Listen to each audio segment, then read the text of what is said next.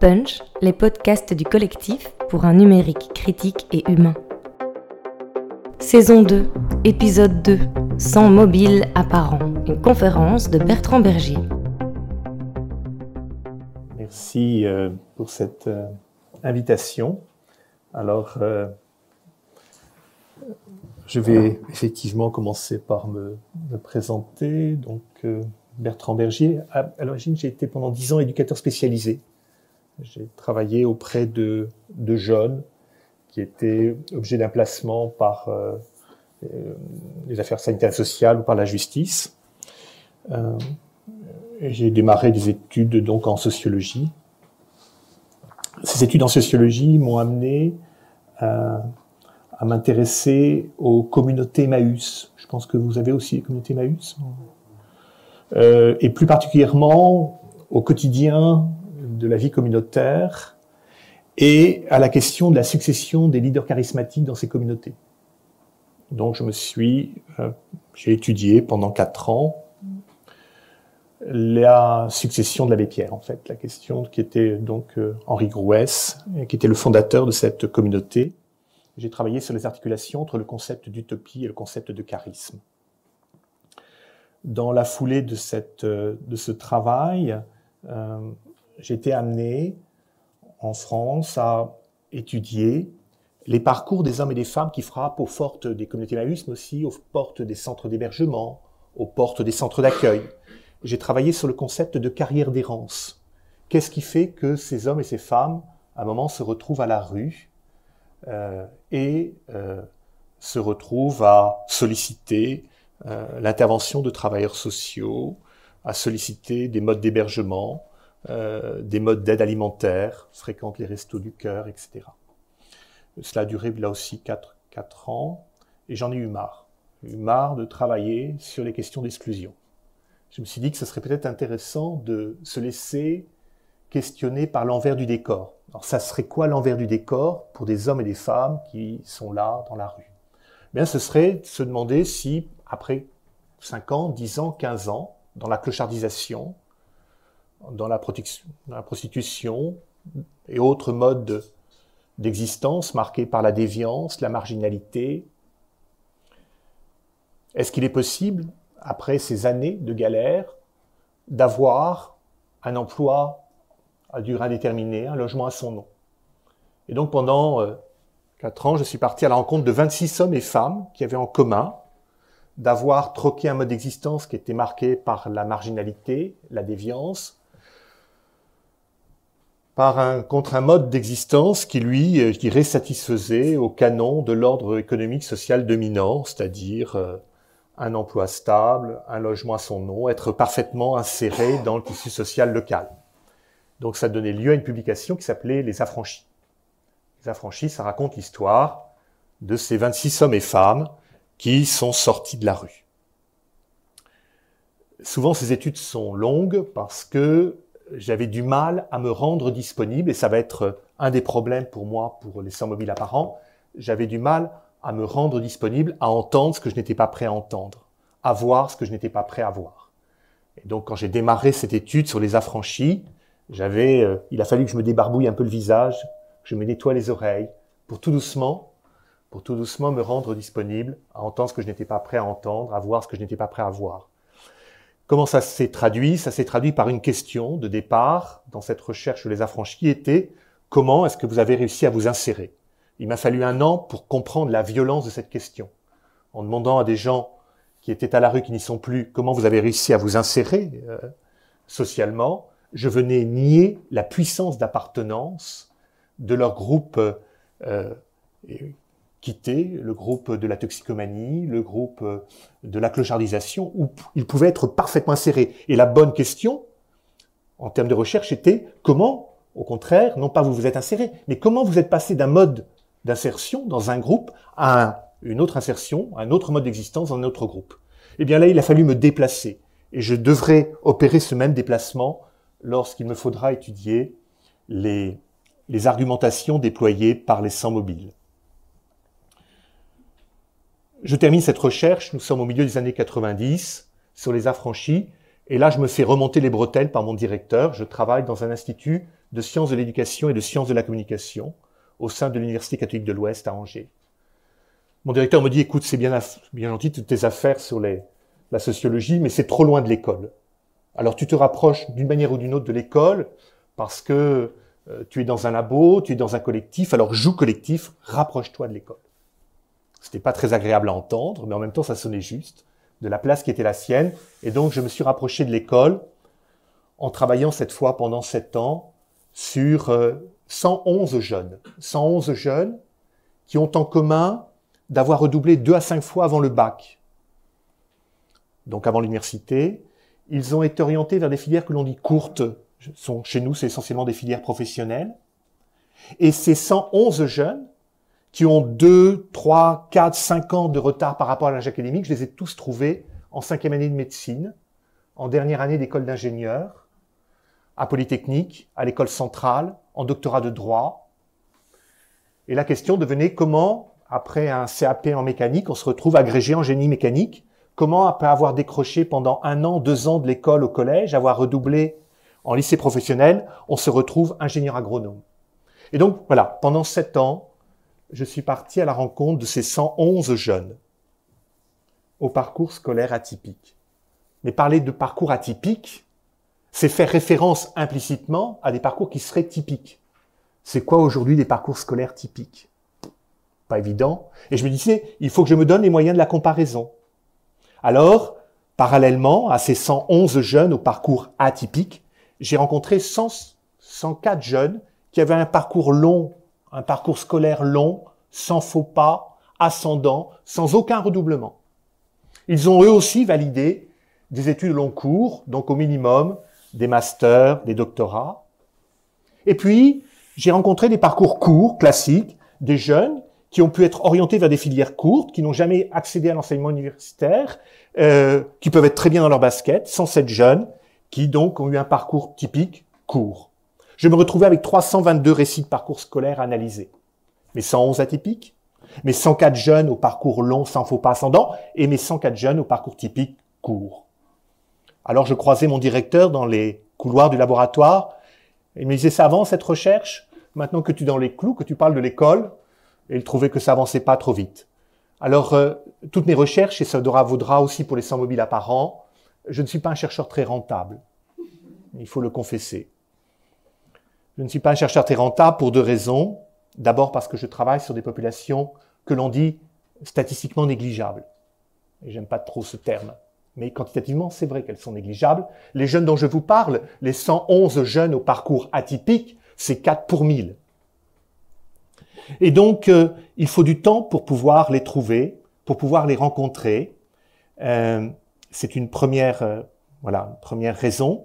Et puis la seconde, c'est que à chaque fois que j'ai engagé des processus de recherche avec ces, ces, jeunes, avec ces hommes et ces femmes, il y a eu l'idée de dire, je ne viens pas là simplement pour vous interviewer, pour vous faire passer un questionnaire. Nous sommes appelés à, à nous revoir. Nous sommes appelés à installer notre relation dans la durée. Qu'est-ce que ça veut dire pour le chercheur? Eh bien, ça veut dire que je, j'ai besoin non seulement de votre témoignage, mais je sollicite aussi votre intelligence, votre intelligence critique sur la manière dont je peux mettre en sens ce que je crois avoir compris de ce que vous m'avez dit.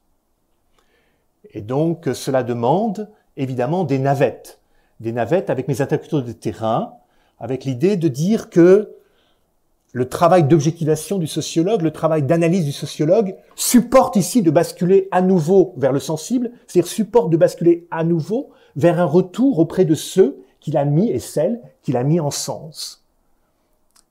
Et donc, euh, ce jeu de navette, évidemment, est chronophage, c'est gourmand en temps, mais c'est euh, évidemment pour moi très riche et important de dire que le sociologue ne vient pas prononcer le jugement dernier, qu'il a là besoin d'espace critique, d'espace de confrontation avec les pères, les savants de la cité savante, ok, oui, bien sûr, mais aussi avec les interlocuteurs de terrain qui peuvent porter donc un regard distancié, critique sur la mise en sens et l'analyse qui est opérée.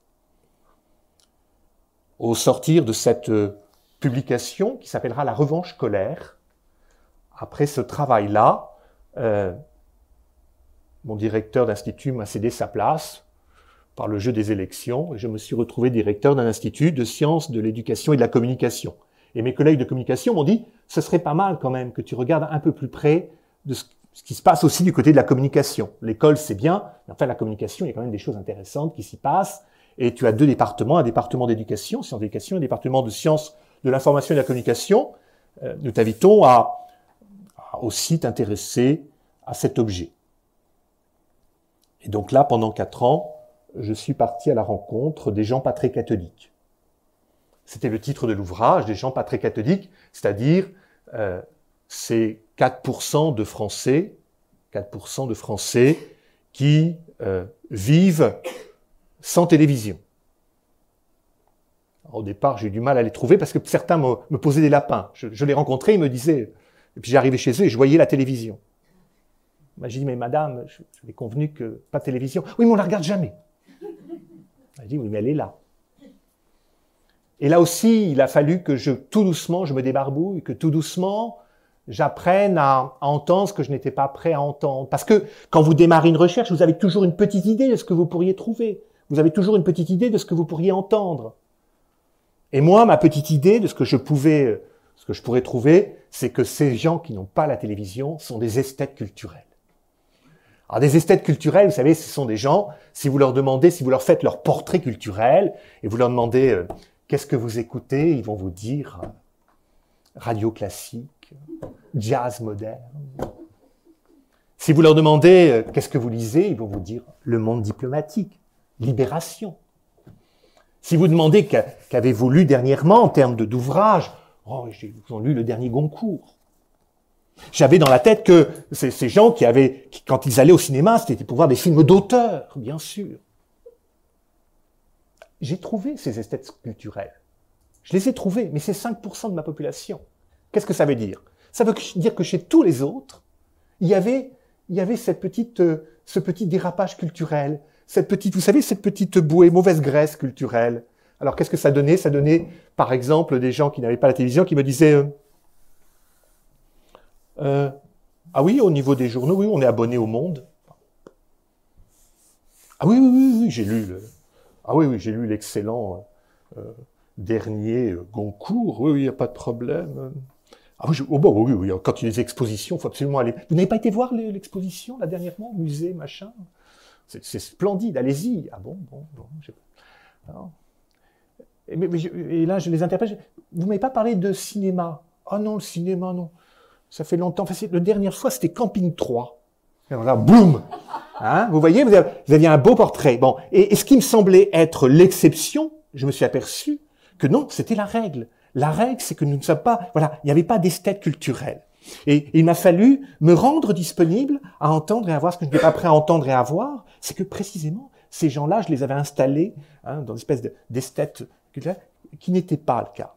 Mais j'ai eu de belles surprises de belles surprises. Une des surprises, ça a été par exemple de découvrir que euh, chez nombre de gens qui n'ont pas la télévision, euh, je me rappelle d'une visite, euh, voilà, chez un ménage, j'arrive et je vois sur la table basse, comment ça s'appelle? Télérama. Je sais pas si vous connaissez. Télérama. J'ai dit, ben, c'est pas vrai. Et la Télérama, donc je me disais, j'ai encore fait des kilomètres pour rien. Et la personne me dit, mais alors j'ai dit, bah oui, elle me dit, vous voulez un café? J'ai dit oui, oui. Et puis moi, je, quand j'ai vu Télérama sur table basse, j'ai dit c'est foutu. Euh, et elle revient avec son café, elle me voit la mine un peu défaite. Je lui dis, mais il, me semblait avoir euh, été à peu près, vous savez, c'est important pour moi de voir vraiment rencontrer des gens qui n'ont pas la télévision. Mais monsieur, nous n'avons pas la télévision. Je dis, mais vous êtes à Télérama Ah oui, on est abonné. Alors là, le, monde, vous savez, voilà, il y a comme si, la terre se dérobe hein, sous vos pieds. Comment vous, êtes abonné à Télérama? Ah oui, oui. Et là, je, je, tente, je tente de retomber sur mes pattes. Vous savez, c'est comme le chat, vous le balancez par la fenêtre, hop, il retombe sur ses pattes. Alors moi, je retombe sur mes pattes de dire, oui, je comprends, vous, vous regardez les sorties culturelles, les, les derniers livres. Ah non, non, pas du tout, c'est pour le programme télé. Euh, je, je, alors là, vous savez, je, je, suis désarmé. Et je le serai aussi avec parfois les gens sans mobile là Je suis désarmé. je ne comprends plus rien. Et je me laisse enseigner. Je me laisse enseigner. Et la, et la personne me dit, et, il y a deux bonnes raisons pour lesquelles nous regardons euh, semaine après semaine euh, Télérama. C'est un outil précieux. Comment précieux? Mais oui, euh, pour deux raisons. D'abord pour mon mari. Mon mari, son mari était chirurgien, et il me disait, euh, tout fut une époque euh, où nous avions la télévision, et nous ne l'avons plus. Lui, il ne l'a plus, non pas parce qu'il n'aime pas la télévision, mais parce qu'il l'aime trop. Quand il revenait du bloc opératoire, il était comme addict. Il regardait, il pouvait plus l'éteindre. Donc, et je dis, mais quel rapport avec Télérama? Ben justement, vous savez, les critiques de Télérama, c'est, pas rien. Hein. Elles sont, elles sont sévères. Elles sont, voilà, le, le, voilà, le, le, langage est assez soutenu. Et, et finalement, à chaque fois qu'il les regarde, il se dit, ben finalement, on a bien raison de pas l'avoir. ah bon? Mais il dit, c'est pas la raison principale. Je dis, ben, quelle est la raison principale? C'est pour nos enfants. Trois enfants. Et euh, alors, celui qui est au, au, lycée maintenant, il n'y a plus de problème. Au collège non plus. Mais c'est pour le petit au primaire. J'ai quel rapport? Ben, On regarde, on regarde le, le programme. Vous regardez le programme? Mais oui, parce qu'en fait, vous savez, ce qui est capital, c'est de savoir parler télé. Et on s'est aperçu que notre gamin, il savait pas parler télé. Or, la télé, c'est comme la météo. Faut savoir en parler. Tout le monde sait dire quelque chose sur la télé. Alors lui, il savait pas parler télé. On dit, on va t'apprendre à parler télé. Et en plus, il parle vachement bien. Parce que parler télérama, le langage télé-télérama, c'est soutenu. Et donc, il n'est pas ignorant euh, de ce que on peut voir à la télévision. Et, et, donc, comme le parler télé est une monnaie d'échange, ça devenait essentiel de savoir un peu parler télé. Donc, nous sommes abonnés pour que euh, notre enfant ne se retrouve pas marginalisé parce qu'il n'a pas la télé et pour qu'il ait cette monnaie d'échange. Vous voyez qu'à travers euh, euh chacune de ces recherches, il y a à chaque fois pour moi l'idée d'un rapport d'étonnement, de cultiver mon rapport d'étonnement. Cultiver mon rapport d'étonnement, c'est peut-être accepter d'un moment de dire je vais faire un pas de côté par rapport à mes, à mes préjugés de départ. Et donc mes préjugés de départ, il faut que je les écrive pour pouvoir tout doucement m'en distancier. Donc je commence par écrire, je fais pas vœu d'objectivité, au contraire, je commence par écrire ce, ce à quoi je, je m'attends de la part de mes interlocuteurs de terrain et de mes interlocutrices de terrain. Et, et, et, tout doucement, mettant par écrit mes préjugés, alors je commence à, à les mettre à, distance et la recherche peut s'engager. Je crois que la deuxième, la deuxième chose qui m'a été renvoyée régulièrement par mes collègues, ça a été de dire tu travailles sur du statistiquement négligeable. Tu travailles, et c'est vrai, ils ont raison. Mais est-ce un argument? Je ne le crois pas. Je ne pense pas parce que des parcours, ceux de la revanche colère, ceux des affranchis, ou des situations, ceux des patrick ceux des sans mobiles apparents, parce que des parcours ou des situations sont dites négligeables qu'elles doivent pour autant être négligées par le chercheur. Je crois que nous pouvons apprendre en creux ce que peuvent nous dire ces très cathodiques sur euh, notre paysage audiovisuel, ce que peuvent nous dire ces sans mobiles sur notre, en creux, sur notre système d'information, de communication. Alors évidemment, ce sont des paroles décalées, euh, mais je dirais que euh, ce n'est pas parce que ces parcours et situations sont négligeables qu'elles doivent être négligées par le chercheur. Alors, euh, au sortir du travail sur les pas très cathodiques, j'ai profité du petit, oui, petit succès rencontré par le par l'ouvrage et la rencontre avec des journalistes pour leur lancer des appels publics dans la presse pour la recherche suivante en disant ben voilà, si vous vous retrouvez dans ce profil, vous n'avez pas de, smartphone, vous n'avez pas de téléphone mobile, ni au boulot, ni dans votre famille, eh bien, vous pouvez contacter bertrand.bergier.fr. Et tout doucement, y compris en Belgique, j'ai eu, euh, j'y compris en Belgique parce que j'ai eu quelques appels qui étaient très chouettes, euh, de personnes qui n'avaient pas de, qui n'avaient pas cet objet. Ils n'avaient pas cet objet. Alors, euh, il fallait d'abord les situer statistiquement. Les personnes sans mobile, quand on regarde la population française, vous m'excuserez, mais de 12 ans à, 120 ans, c'est 8%. 8% euh, en 2015, 8%, quand je termine le travail, 8% des, des, personnes de 12 ans et plus n'ont pas le téléphone mobile. Quand on essaye de resserrer la classe d'âge, ce qui m'intéressait plus directement, c'est-à-dire les 18-29 ou les 30-39 ans, c'est 2%. Seuls 2% des personnes entre 18 et 29 ans, entre 30 et 39 ans, ne sont pas équipées de l'objet. Alors, euh, on les trouve légèrement surreprésentés parmi les femmes. Quand on regarde les études du Crédoc, on les retrouve légèrement surreprésentés parmi les personnes qui ont de faibles revenus, qui seront peu, peu dotées en termes de bagages académiques, en termes de diplômes. Mais surtout, on les retrouve parmi les personnes les plus âgées, de 70 ans et plus. Donc je me suis dit, je vais limiter, pour éviter cette fête d'âge, ma population euh, aux personnes de 17 ans à 70 ans. Les personnes de 70 ans et plus, je, je ne les rencontrerai pas. Et donc là, pendant quatre bonnes années, j'ai rencontré 527 personnes vivant sans téléphone mobile. 527 personnes vivant sans téléphone mobile. Euh, quand vous démarrez une recherche, vous n'écrivez jamais sur une table rase. Des gens vous ont précédé, directement ou indirectement. Alors je me disais, il faut que je me mette à l'école de ceux qui m'ont précédé. Et en fait, je découvrais surtout des travaux sur euh, les taux d'équipement. La plupart des travaux, c'était sur les usages du numérique. Mais très peu de choses sur euh, les non-usages. Non. Avant tout sur l'usage numérique, avec des, beaucoup d'enquêtes euh, très quantitatives qui en creux me parlaient des non-équipés.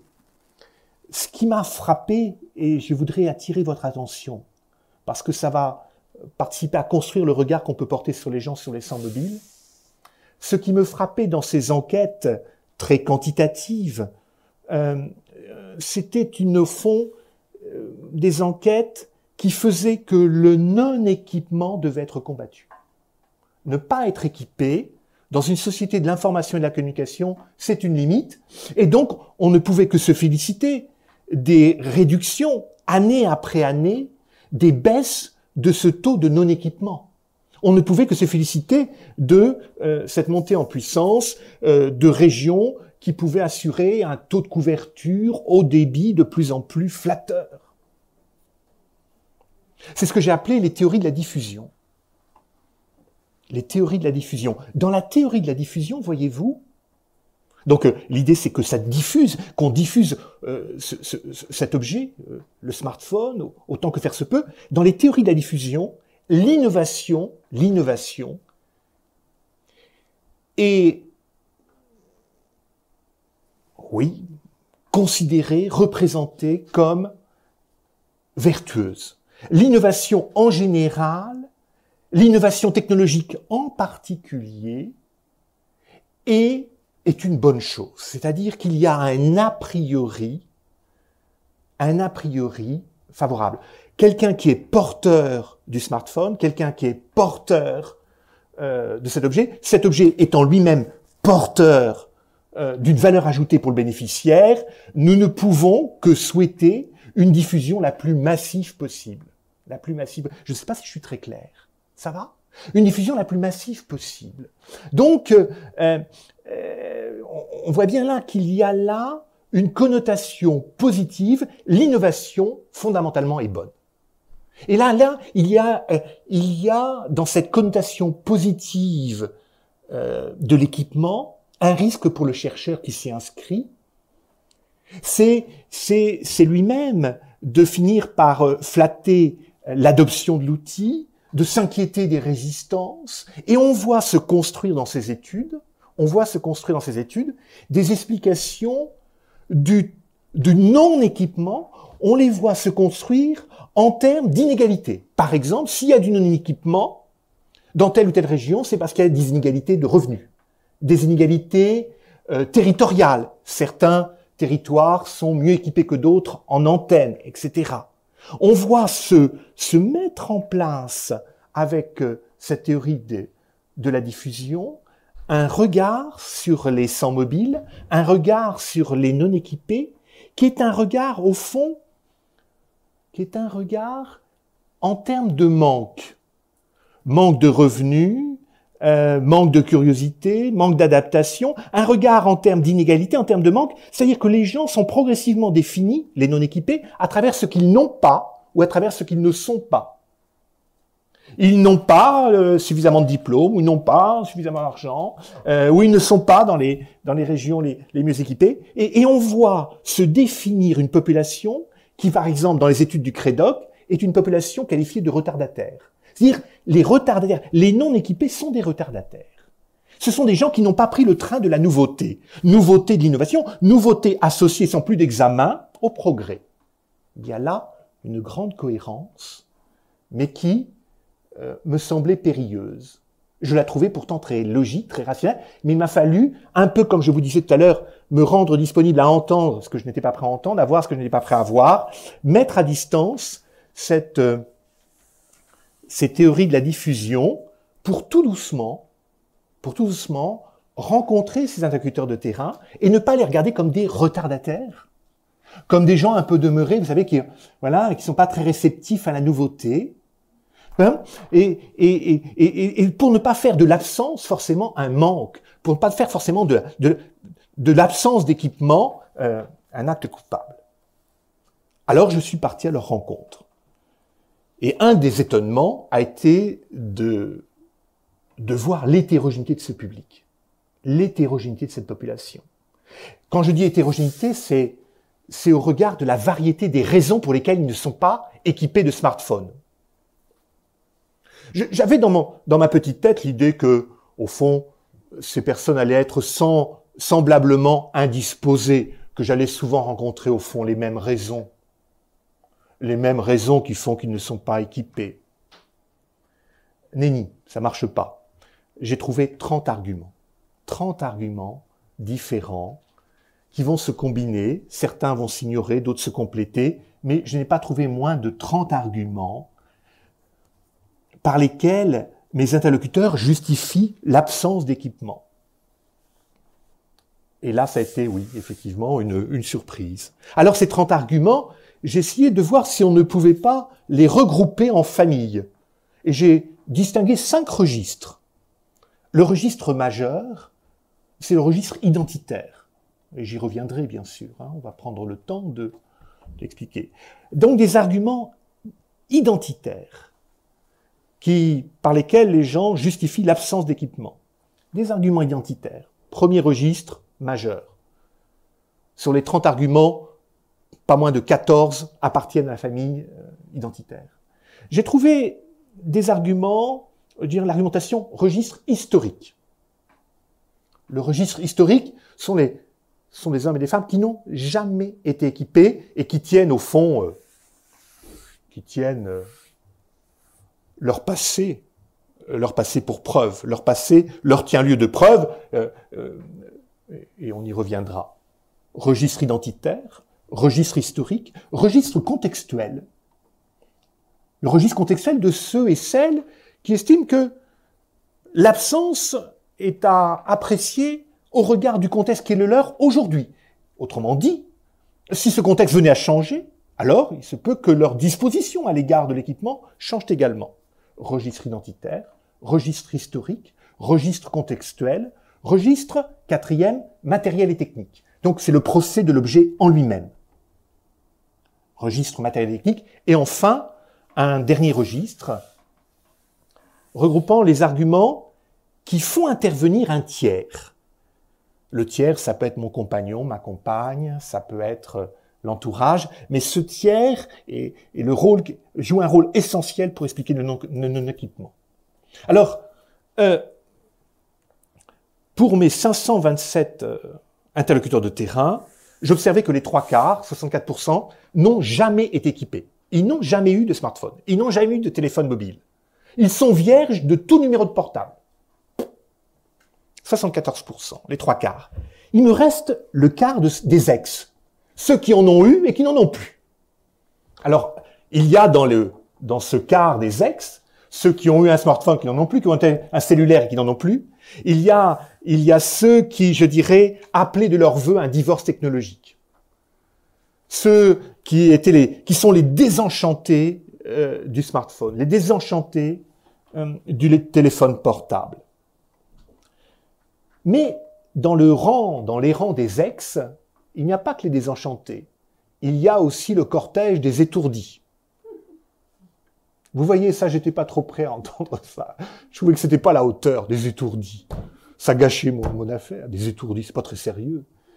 Et, c'est intéressant parce que les étourdis, ce c'était pas prévu au programme, mais ils découvrent un quotidien qui peut s'organiser autrement qu'autour de, de l'écran, autour euh, des appels. Donc les étourdis, ce sont ceux qui ont eu le portable, qui ont perdu leur portable. Il y a eu le cortège, le cortège, toujours dans les ex, euh, des malchanceux. Alors les malchanceux, c'est le portable volé. Ça aussi, c'était pas prévu au programme. Mais ils découvrent, ça ne veut pas dire qu'ils vont s'installer là-dedans, mais ils découvrent provisoirement qu'il y a quelques, quelques intérêts à, finalement euh, organiser un quotidien autrement qu'autour du, du smartphone, du téléphone portable.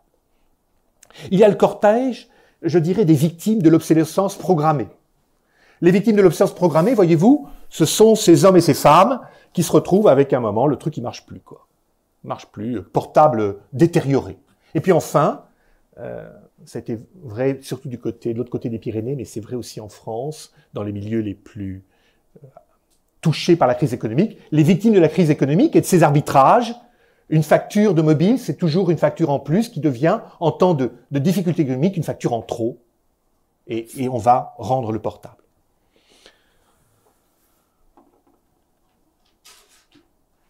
Alors, euh, soulignons d'entrée que le fait de ne pas être équipé ne nous dit rien de l'usage, ne nous dit rien de l'usage ou du non-usage. Alors je posais systématiquement cette petite question.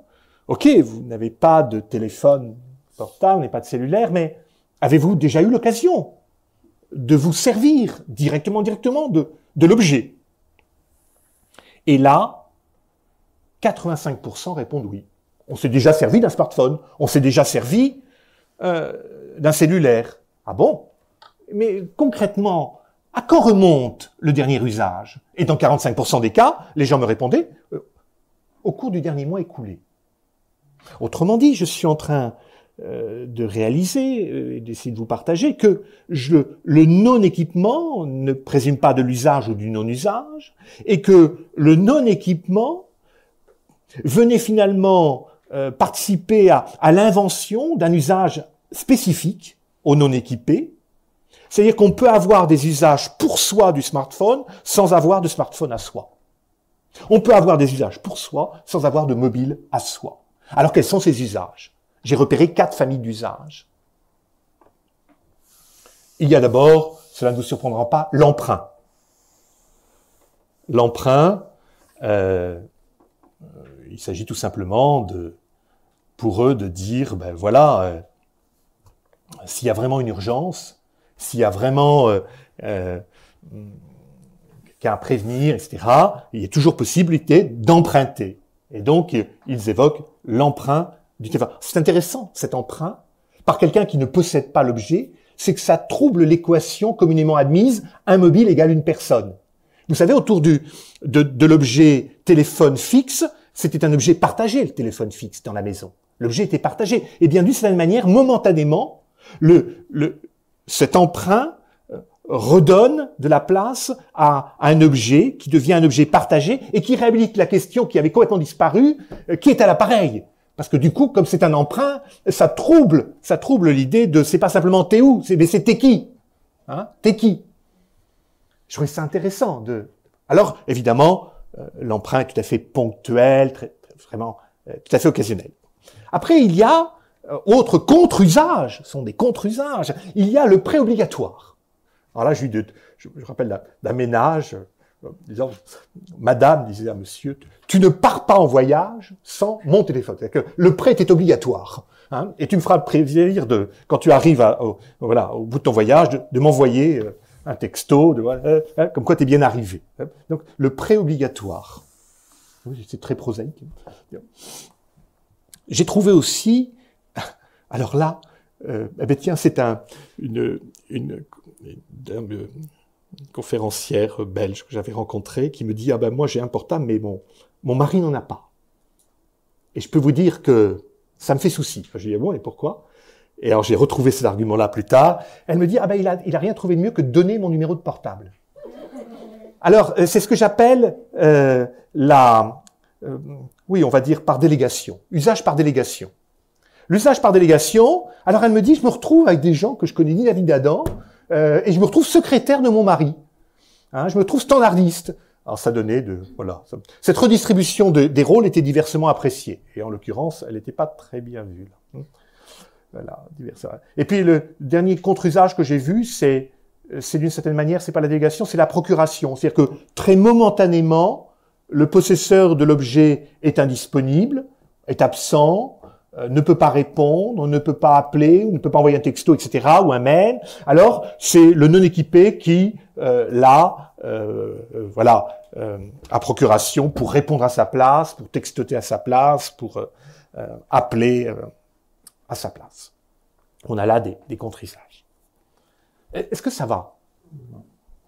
Alors, nous évoquions donc une trentaine d'arguments distribués dans cinq familles la famille identitaire, la famille euh, contextuelle, historique, la famille matérielle et technique, et enfin la famille euh, introduisant un tiers. Évoquons euh, tout d'abord, ce sera le premier point, le registre identitaire.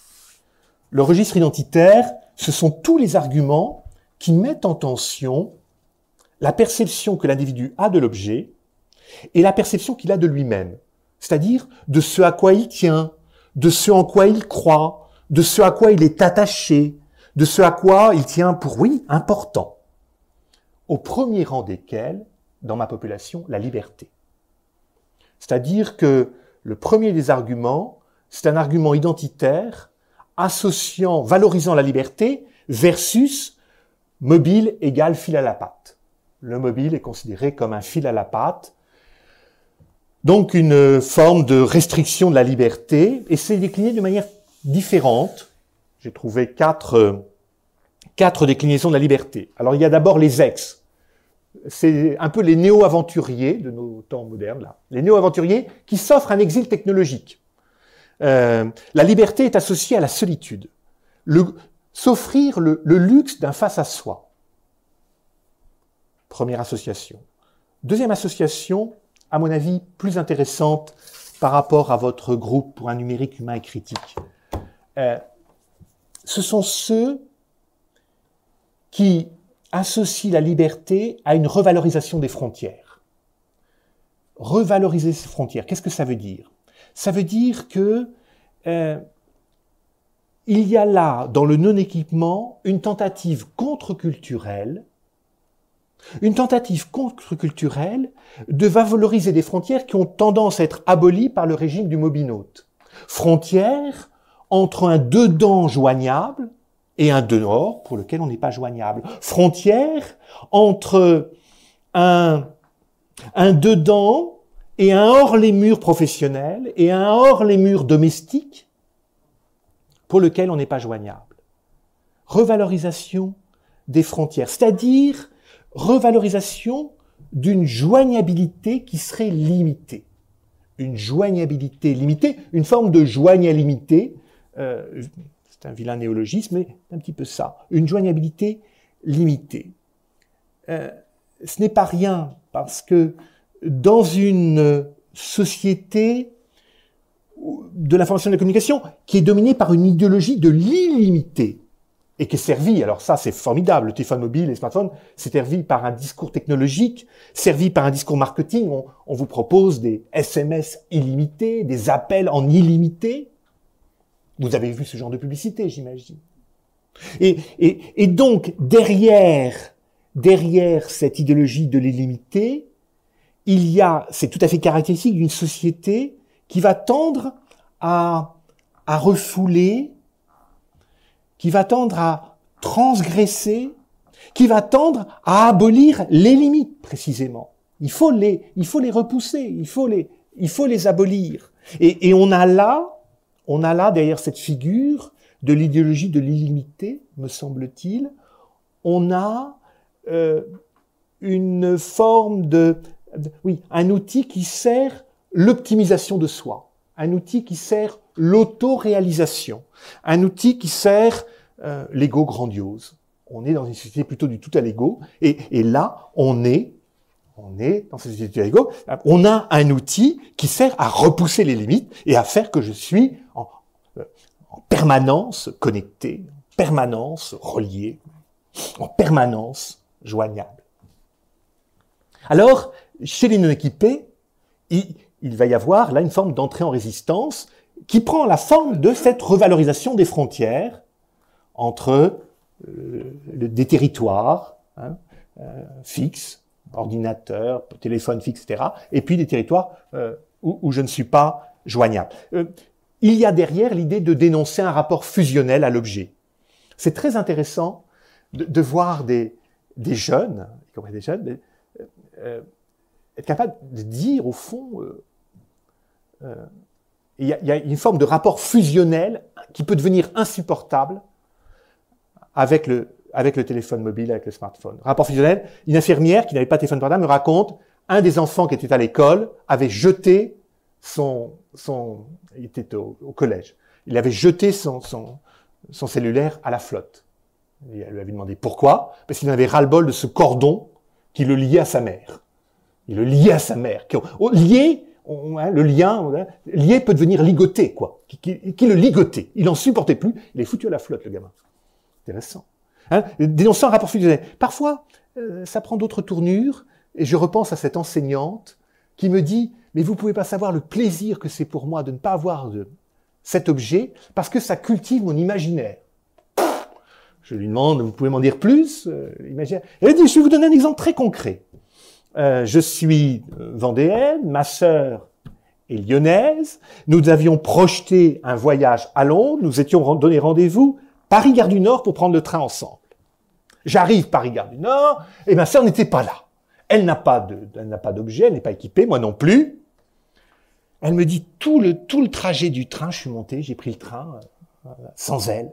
Je me suis fait un film. Je me suis fait un film incroyable, qu'elle avait été enlevée, qu'elle eu un accident. Vous ne pouvez pas savoir. Et qu'est-ce qu'on a pu se raconter après? Parce que j'ai fini par retrouver sa sœur. Qu'est-ce Elle dit, mais, c'est, voyez-vous, eh, eh, mon imaginaire a galopé. Je me suis fait un film. Elle dit, bah, ça n'aurait pas été possible. Parce qu'avec le téléphone, je lui ai dit, t'es où? T'es où? Et On n'en parlait plus. Euh, des détours que je n'avais pas, évidemment, pour le coup, imaginé. Vraiment pas. C'est l'imaginaire, oui. Euh, alors voilà. Euh, donc, euh, on, on, a là une liberté qui peut être associée à la solitude, avons-nous dit, une liberté qui peut être associée à une revalorisation des frontières, et parfois, liberté peut être associée à une revendication. Alors, une revendication de l'indisponibilité. C'est-à-dire que l'indisponibilité est revendiquée. Moi, je dis, bah, écoutez, vous avez qu'à éteindre votre smartphone et on n'en parle plus. Mais pas du tout. Parce que quand vous éteignez votre portable, vous ne, vous ne supprimez pas le statut de joignable.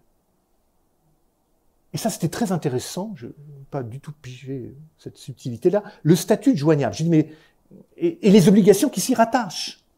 C'est-à-dire que dès lors que vous possédez, dès lors que vous possédez l'équipement, vous êtes tenu à un certain nombre d'obligations, notamment au code de la réciprocité. Le code social de la réciprocité. Si je t'envoie un mail, tu réponds. Et puis tu réponds pas demain. Si je t'adresse, tu réponds. C'est-à-dire que dès lors que vous avez le statut de joignable, le, le silence est coupable. Dès lors que vous avez le statut de joignable, euh, le, le, le, silence, l'absence sont des manquements. Sont des manquements à ce code social. Et, et il y a chez les non-équipés qui avancent cet argument l'idée de se soustraire à toute justification. Et, seul le non-équipement permet de se délivrer, de se soustraire au statut de, joignable et donc de ne pas avoir de, compte à rendre. Dernier point sur la liberté, mais qui était presque, qui n'avait pas généralement pu être dit lors de notre première rencontre. C'est un, un point qui va être mentionné euh, du bout des lèvres c'est la liberté associée aux espaces-temps buissonniers. Les espaces-temps buissonniers, c'est quoi? C'est de comprendre, alors ça c'est la marque des ex, ils ont eu le téléphone euh, portable, ils ont eu le smartphone, et ils l'ont vécu vraiment comme un, un, un outil de, de, contrôle, un outil de renseignement. Et ils expliquent que la, la vie clandestine, le marivaudage sont beaucoup plus compliqués quand vous avez cet objet avec vous. Et donc, euh, la raison prosaïque ici, qui émerge, c'est celle du braconnier. Vous savez, de cet homme ou de cette femme qui a peur d'être trahi. Trahi par la géolocalisation qu'autorise ce mouchard de poche. Trahi par des textos gardés sottement en mémoire. Mais alors, ils sont vent debout, vent debout, par rapport à un outil qui, euh, selon eux, est d'abord un outil de renseignement et de contrôle. Et donc, ils réclament, ils revendiquent un droit à se faire oublier. Ils revendiquent, ça, ça peut nous intéresser, un droit à la déconnexion. Ils revendiquent un droit à se faire oublier, ils revendiquent un droit à la déconnexion.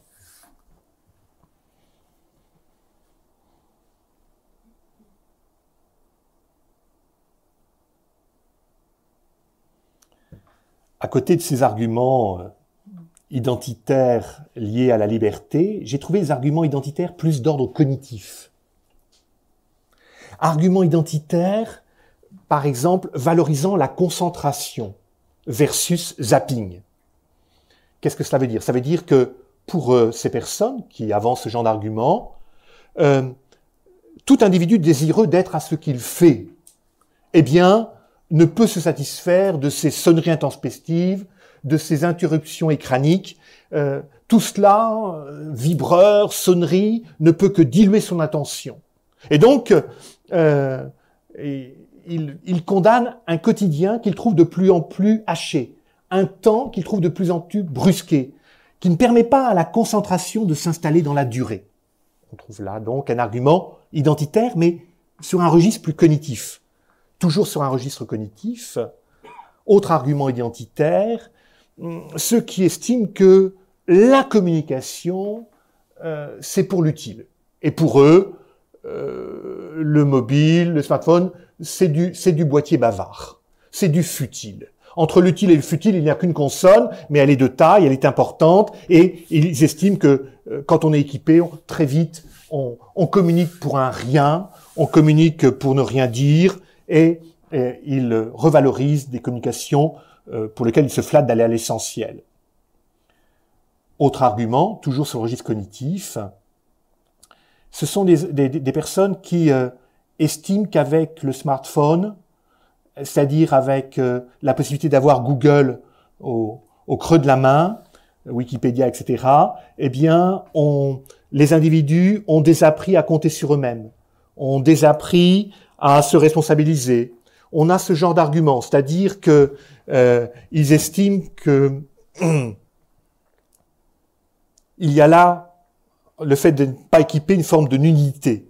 Et cette nudité euh, numérique, cette nudité les amène à justement faire confiance à leur mémoire, euh, et ils se flattent de ne pas avoir au creux de la main leur répertoire d'amis, leur répertoire d'adresses, de ne pas être dans cette infobésité, de ne pas avoir Google pour béquille, de ne pas avoir Google pour béquille.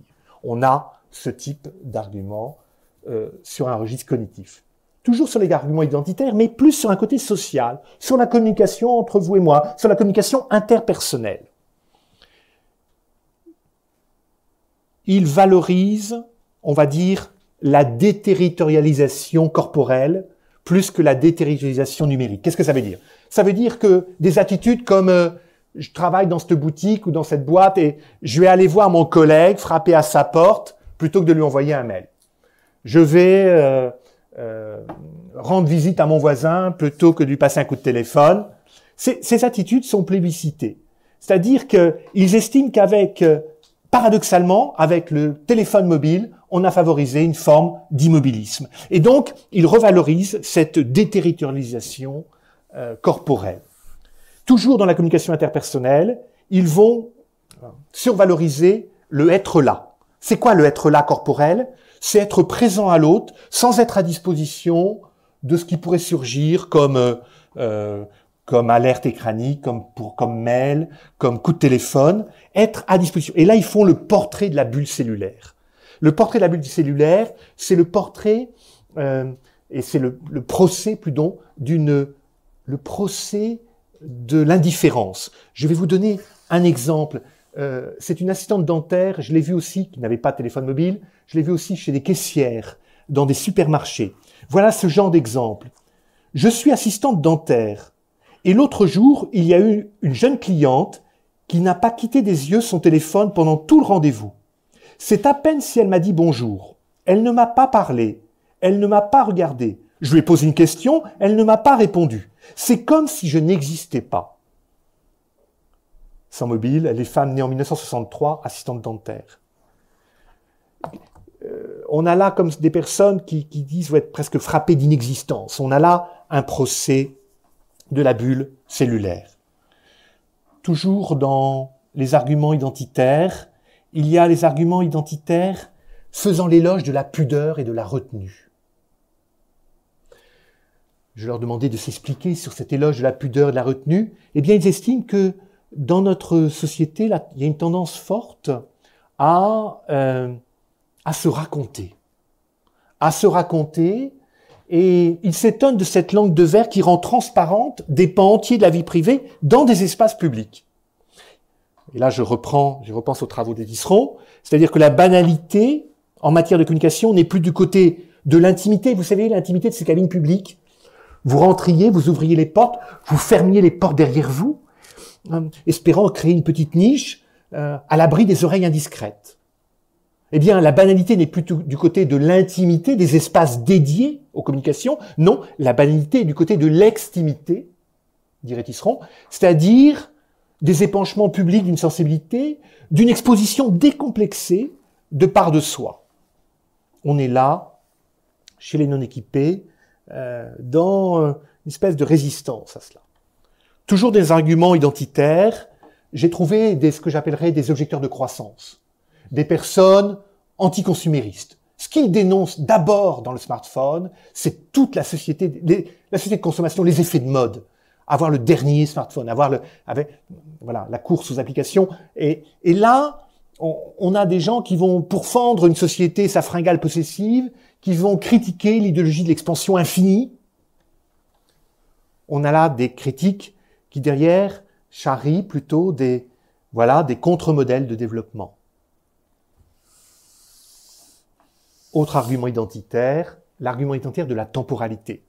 Ce qui est incriminé chez les non-équipés qui s'avancent sur ce terrain, c'est pas l'objet lui-même, mais c'est la temporalité à laquelle il renvoie, la temporalité de l'urgence, c'est-à-dire les exigences de, de l'accélération, toujours plus vite, les exigences de l'immédiateté, tout tout de suite. Eux vont entendre, entendre, faire du temps un allié.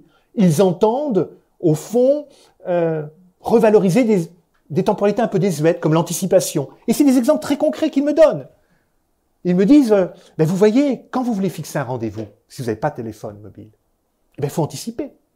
Euh, je serai à tel lieu, euh, j'aurai un anorak comme ça, ou je me tiendrai de cette manière-là. Si tu me vois pas à tel moment, eh ben tu, euh, on convient d'un plan B. Un travail systématiquement d'anticipation. Alors ce qui était formidable, c'est que j'ai trouvé dans mes 527 acteurs un journaliste au monde un journaliste au courrier de l'Ouest. C'est pas rien pour des journalistes de ne pas avoir aujourd'hui de smartphone. Hein. et c'était intéressant de voir que pour eux, il, se, il y avait vraiment un, travail important de revalorisation de l'anticipation, de revalorisation aussi de, d'une certaine manière, de, la patience. Oui, revalorisation de la patience. Et euh, euh, dans une société de l'illimité, avec cette idéologie-là, on est plutôt dans l'idée de dire qu'il faut repousser les limites, que la limite est finalement une chose mauvaise en soi, et que ce qui est intéressant avec les non-équipés, c'est qu'ils vont tenir un discours en disant mais l'auto-limitation, en tant qu'être joignable et connectable, l'auto-limitation, c'est sans doute un des moyens de résister à la tyrannie de l'urgence. C'est sans doute un des moyens de résister euh, aux exigences, aux impératifs de l'accélération et de l'immédiateté. Alors je ne résiste pas au plaisir de, de, de vous donner une petite citation, euh, illustration. Il y a dans la cité euh, londonienne, la cité La Finance à Londres, une statue. Une statue qui représente un trader qui est en train, qui est justement dans l'accélération, et il brandit un smartphone au bout de son bras.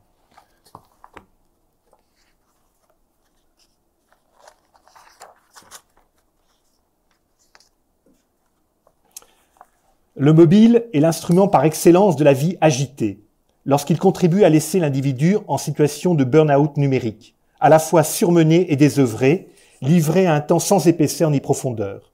L'homme pressé souffre d'une surcharge des possibles, possibles ouverts à l'infini, notamment par l'alliance du téléphone et d'Internet. Emblématique de cette alliance de l'immédiateté et de la toute-puissance, de la communication et des transactions boursières, la statue londonienne dressée à la gloire du trader anonyme et du capitalisme pulsionnel et jouissif. L'air excité et pressé, son téléphone portable à l'oreille, un carnet dépassant de sa poche, le courtier statufié incarne, au cœur de la capitale de la finance internationale, une connexion et une avidité sans limite. Idole des boursicoteurs branchés, le monde est à ses pieds. Omnipotent, le mobinote peut agir sur tout et à tout moment. Je ne sais pas trop dans les temps, vous me direz, hein, si je suis, parce que je bavarde, moi. Ça va? Oh, ouais, ouais, pardon, oh là. Ouais, ouais, ouais, ouais, ouais. Bon, ouais, pardon. Alors, euh, bon, je vais faire plus vite. Excusez-moi. Alors, euh, bon, les arguments identitaires. Hein, je, euh, ben, voilà, on les a évoqués principalement. Peut-être un dernier qui, m'a beaucoup amusé, c'est l'économie de tracas. Je les ai trouvés chez les, chez ces, vous savez, les étourdis, les malchanceux. L'économie de tracas. C'est-à-dire qu'ils réalisent que finalement, ils sont bien aises bien aise de ne plus avoir, avoir à, s'épargner au fond le coût psychologique et organisationnel qu'impliquait la gestion du, du smartphone. J'ai demandé des précisions. Il dit, ben oui, euh, dès lors que vous avez l'objet, il faut penser à l'éteindre quand il faut l'éteindre, à l'allumer quand il faut l'allumer, à le recharger quand il faut le recharger. Il faut penser à pas se le faire piquer. Il faut penser à pas se faire pirater les données. Et finalement, il se trouve bien être. Vous voyez euh, la variété des, arguments identitaires. Alors, les arguments historique, deuxième grand registre, euh, ce sont les, personnes, pour le dire brièvement, qui, toute leur enfance, voire une partie de leur vie d'adulte, n'ont pas connu de téléphone fixe. Ils n'ont pas connu de téléphone fixe. Et, dès lors, ils ont intériorisé des compétences à faire autrement, ils ont intériorisé des dispositions à s'en passer, ils tiennent lieu, ils tiennent le passé pour preuve. Et je vous donne là un exemple d'un ingénieur qui a euh,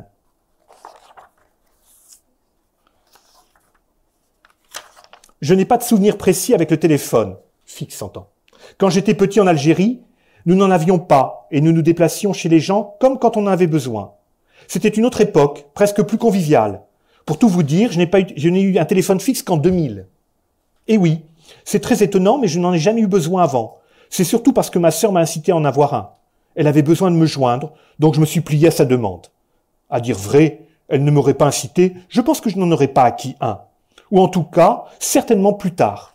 J'utilise très peu ce téléphone fixe. J'appelle peu, épisodiquement, vraiment quand j'en ai besoin, et encore, je vis très bien, je pourrais vraiment m'en passer. Comme je vous l'ai dit, c'était pour assurer ma sœur. Donc je le garde. Le fixe est déjà du superflu. Alors le portable, n'en parlons pas. Sans mobile, homme né en 1953, ingénieur. Et j'ai plusieurs témoignages qui sont du, du même registre, avec les arguments extérieurs. Les arguments contextuels, troisième grand registre. Les arguments contextuels, euh, là, le, l'objet n'est pas critiqué pour lui-même, l'objet euh, euh, est perçu à travers l'évaluation du contexte dans lequel la personne se trouve. C'est-à-dire que c'est un objet situé. Et en fonction de ma situation professionnelle, en fonction de la situation domestique, la situation de couple, etc., euh, il va y avoir une appréciation de la pertinence ou de la non-pertinence de s'équiper, laissant entendre que si le contexte venait à changer, euh, ou si le contexte avait été différent, eh bien la disposition à l'égard de l'objet pourrait elle aussi varier. Alors, ils vous disent très clairement que c'est le contexte, l'évaluation du contexte qui tient lieu d'arbitrage. Le contexte tient lieu d'arbitrage. Et donc, l'arbitrage n'est pas rendu une fois pour toutes. Et à la faveur d'une nouvelle donne, la configuration d'usage ou de non-usage peut varier. Exemple, ce militaire qui me dit, moi je suis parti depuis six mois en mission, le, le, téléphone portable me mettrait en danger, mettrait en danger moi-même, mais les, les miens, et donc tant que durera cette mission, elle durera peut-être un an, deux ans, je n'en sais rien, me disait-il, je n'ai plus de téléphone mobile. Je pense à cette assistante maternelle, et j'en ai eu plusieurs comme ça, qui disaient, mais écoutez, je suis, je travaille à domicile, euh, et euh, euh, j'ai tout ce qu'il faut avec les enfants, je vois pas pourquoi j'irais m'encombrer. Mais elle me dit si je changeais d'emploi. Alors ce qui est intéressant, c'est qu'entre le début de l'enquête qui a commencé en 2010 et qui s'est terminée fin 2014, il y a des personnes qui n'en avaient pas, qui en ont. Parce que le contexte a changé. Et des personnes qui me disaient, y compris des assistantes maternelles, oui, mais les parents ont fait une telle pression parce que le temps de la promenade, quand je promenais les enfants en poussette dans la rue, etc., ils me disent, on peut pas vous joindre à ce moment-là, c'est anxiogène, alors équipez-vous. On, est prêt à vous acheter, mais équipez-vous. Et des assistantes maternelles qui ne l'avaient pas, le contexte, l'évaluation du contexte a changé, ils l'ont. Euh, je repense à des arguments que j'appelle girouettes, toujours des arguments contextuels. Ah, c'est c'est des, des, mamans qui me disaient, ben, vous savez, moi, euh, quand les, enfants sont petits, je n'en ai pas besoin. Mais je, sais qu'à l'ado, je leur paye tous à mes ados là. Un téléphone portable, faut que je les ai au bout du fil, hein, parce que les ados ne contrôlent pas. Le même argument était inverse.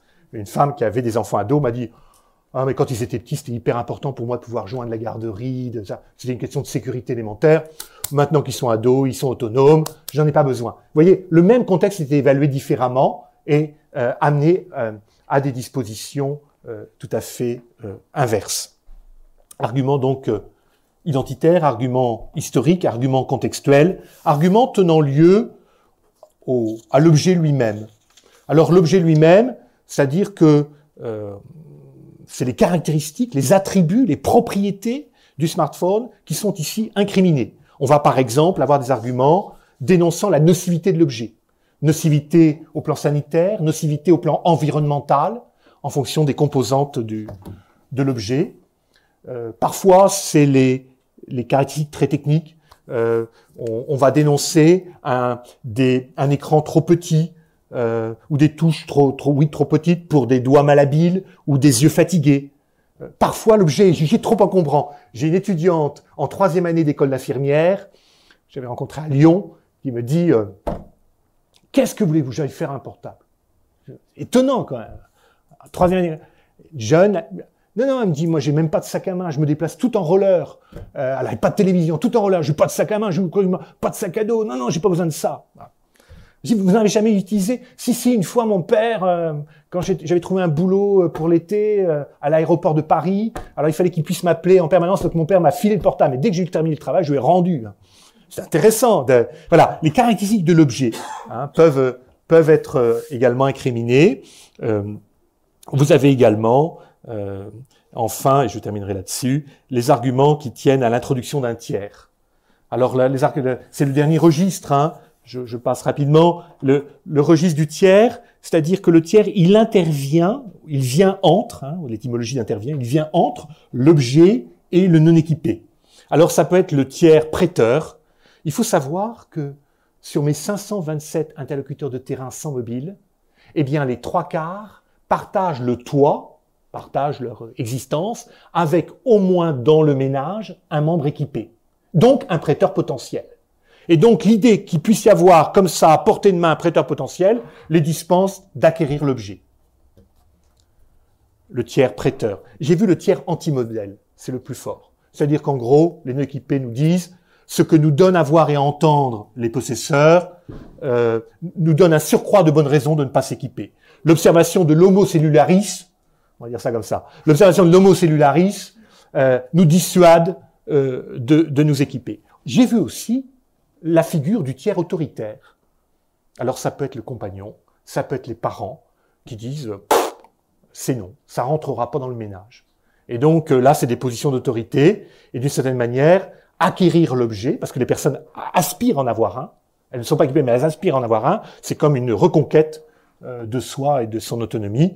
Enfin, dernière figure, le tiers absent. Le tiers absent, j'ai trouvé notamment chez une pharmacienne qui disait, ben, moi, tant que j'aurai pas quelqu'un qui pourra me guider dans cette jungle des forfaits, dans cette jungle des multiples applications côté couteau suisse là du smartphone, euh, je, je veux pas et qui me garantissent un service après vente qui puisse m'accompagner, je, je, je n'acquiers pas l'objet. Alors, euh, je conclurai. Ça va pour la conclusion? Je conclurai en disant que euh, une des questions qui a traversé à chaque fois mes recherches sur les patriarches cathodiques, c'est est-ce que ces gens-là, ces hommes et ces femmes, sont les derniers des Mohicans?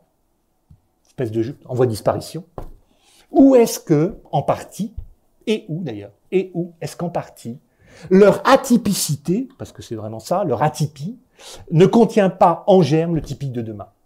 Et c'est peut-être un groupe comme le vôtre, un club comme le vôtre, qui permet, je pense, de réfléchir aussi à cela. Est-ce qu'il ne nous interroge pas euh, sur euh, les limites d'un système Et est-ce qu'il n'y a pas, dans ce droit à se faire oublier, dans la question, est-ce qu'il n'y a pas en germe euh, le typique de demain, ou en tout cas euh, quelque chose de, même dans cette minorité, quelque chose de quasi prophétique. Je vous remercie.